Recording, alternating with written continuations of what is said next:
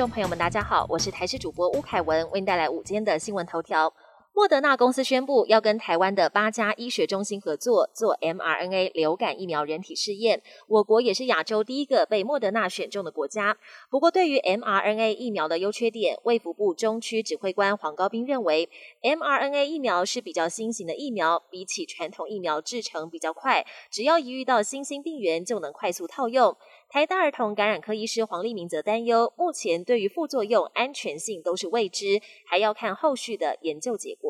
中央气象局地震测报中心公布统计数据，过去一年内，全台各地县市收到最多次国家级警报、灾防告警细胞讯息的地方，就是台东县，高达二十次；其次是花莲县。令人意外的是，第三名是嘉义县，还有一些县市连一次都没有收过。气象局指出，台湾位处于板块交界带，地震频繁。为此，气象局致力开发地震预警系统，希望可以在地震波抵达各处之前，提早警示避难。目前效力于 CBA 广州龙狮队的美籍台裔球星林书豪，日前才因在 IG 发文抱怨隔离园区的健身器材，遭联盟官方罚款约四点三万元新台币。现在又有消息指出，林书豪即将离开 CBA，而且他的下一步很可能就是台湾霹雳直男的高雄钢铁人。一直以来都有消息指出，林书豪将会离开 CBA 转战台湾直男，而且这些传闻又在魔兽霍华德来台之后更加受到关注。国际焦点：台积电前往美国亚利桑那州设厂，首批设备上机典礼在台湾时间七号清晨五点登场。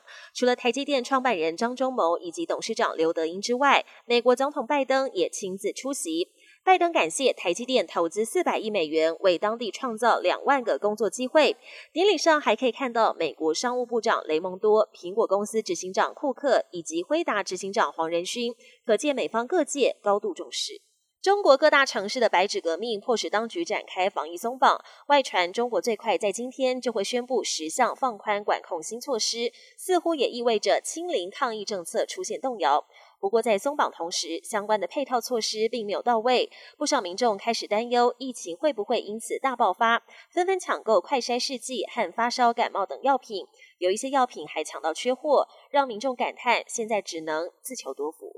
世界杯足球赛十六强赛，西班牙对战摩洛哥。摩洛哥的防守滴水不漏，让西班牙一球未进。最后上演本届世足第二场 PK 大战，结果西班牙一球都没有进，摩洛哥则是以三比零击沉西班牙无敌舰队。西班牙惨遭淘汰，摩洛哥队史首次进入八强，让世足再度爆冷门。